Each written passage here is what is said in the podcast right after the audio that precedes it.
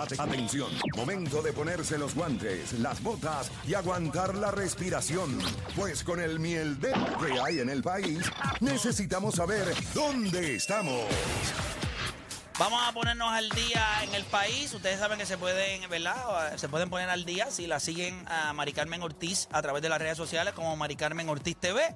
Y a esta hora del día, acá en la Garata de la Mega, ya nos dejan saber dónde estamos. Mari Carmen, cuéntame.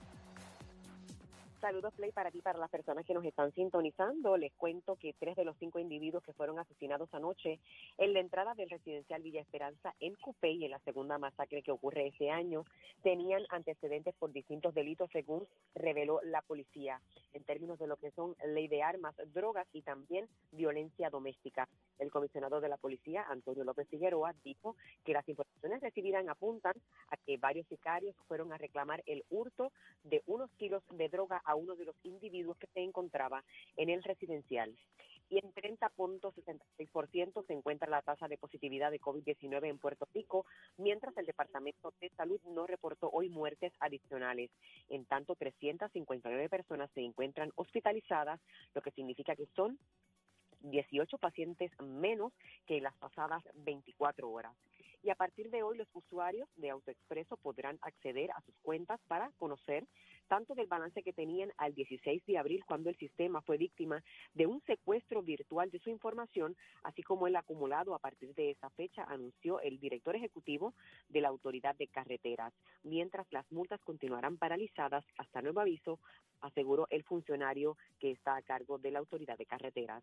Y en cuanto al tiempo, riesgo moderado de corrientes marinas para la mayoría de las playas de Puerto Rico, mientras también el pronóstico es de otra ronda de aguaceros y tronadas en la tarde en el interior y oeste de la isla. Soy Mari Carmen Ortiz para la Garata de la Mega.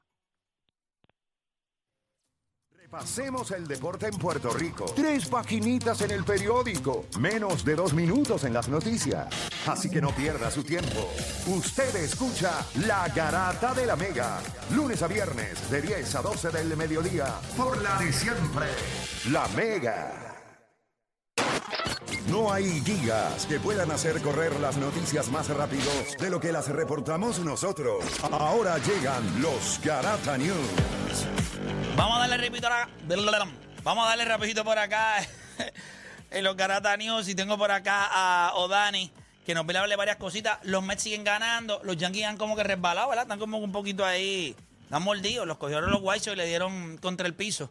Le dieron donitas, donitas. Pero cuéntame, ¿qué tenemos por ahí, Odani? Y hablando de béisbol, Yadiel Molina de catcher a relevista. Con una ventaja de 18 carreras, los St. Louis Cardinals pusieron a Yadiel Molina a tirar la última entrada. Y aunque sacó los tres outs, le dieron dos honrones, le anotaron cuatro carreras, acumulando un ERA de 36.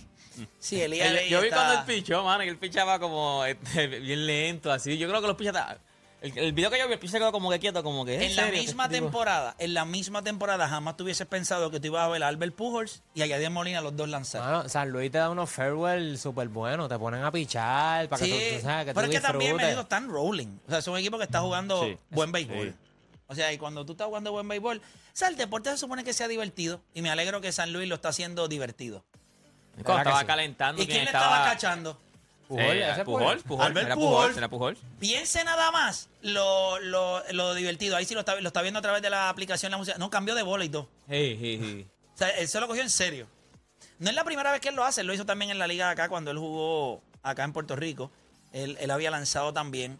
Así que nada, vemos a, a Yadiel a- pasándola bien, qué bueno, en su última temporada pasándola bien y al parecer Mira, mira, sal- ese es el picho, ese es el picho. y parece Eh, no, pero se ve bien y le voy a decir algo. Y fue strike. Si esto sigue como va, entonces vamos a ver al equipo de San Luis en postemporada. Eso va a ser interesante, ¿verdad? Si este equipo no se cae en la, ¿verdad? Si no, pero, pero se ve bien. se ve bien. Se ve bien. Muchachos, ¿Qué más hay por ahí? miren esto. La liga toma acción legal. La liga presentará una denuncia ante la UEFA contra el Paris Saint-Germain por la reno- renovación del contrato de Kylian Mbappé, alegando que el acuerdo escandaloso que at- atenta contra la estabilidad económica del fútbol europeo y para defender el ecosistema económico del fútbol europeo y su sostenibilidad.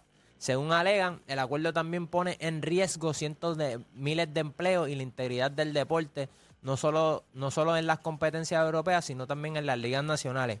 Es escandaloso que un club como el PSG, que la temporada pasada registró pérdidas de más de 220 millones de euros tras acumular pérdidas de más de 700 millones de euros en temporadas anteriores, con una plantilla que ronda los 150 euros, mi- millones. Para esta temporada pueden cerrar un acuerdo de este tipo, mientras que aquellos clubes que podrían permitirse la contratación del jugador sin ver comprometida su mesa salarial se quedan sin poder de, sin, sin, sin, que, sin poder ficharlo.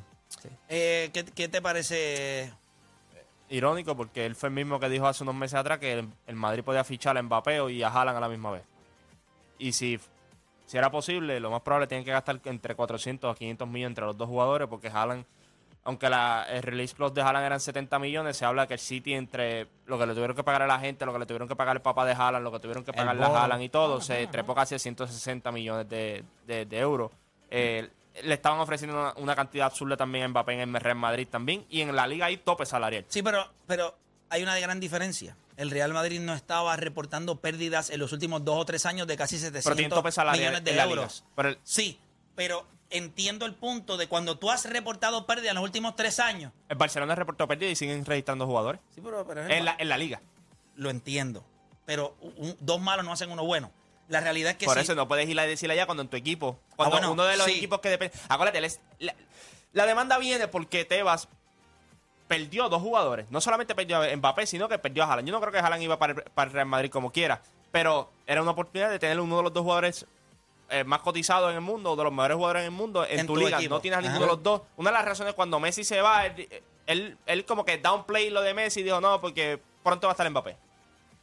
Bueno, eso es todo lo que hay acá en, lo- en los Garatani. Nosotros hacemos una pausa breve. Esta pausa es de dos minutos y medio. Cuando regresemos, venimos hablando sobre dónde está la raya, qué es lo que tiene que lograr eh, Jason Taylor. Recuerden que no pierde hoy, cero posibilidades. Hacemos una pausa y regresamos. Tu enfermedad por el deporte no tiene síntomas, mucho menos vacuna. Tu única cura, la garata de la mega. Lunes a viernes, de 10 a 12 de la tarde, por la que siempre creyó, la mega.